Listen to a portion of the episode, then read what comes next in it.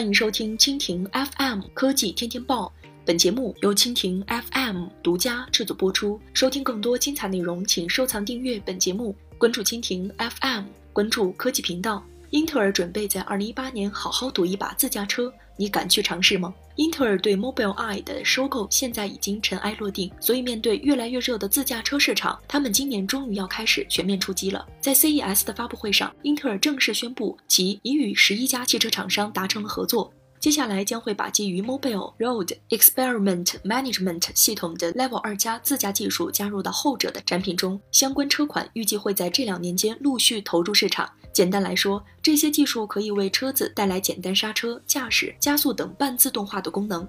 当然，Intel 的终极目标还是要让 REM 驱动全自动的车辆。与此同时，英特尔和 Mobileye 未来还会用自己搜集到的数据来为自驾系统提供接近即时的地图服务。该项服务需要依靠 Mobileye iQ4 LOC 配套的软件来实现，而这款芯片目前已被用在宝马、大众、日产等多个品牌的二百多辆车上。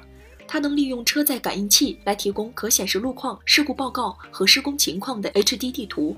对于自驾车来说，这些信息无疑是非常实用的。最后，英特尔还借此机会宣布了和上汽集团的合作，希望通过这次联手扩大自己相关业务在中国的影响力。以上就是今天的科技天天报，更多精彩内容尽在蜻蜓 FM。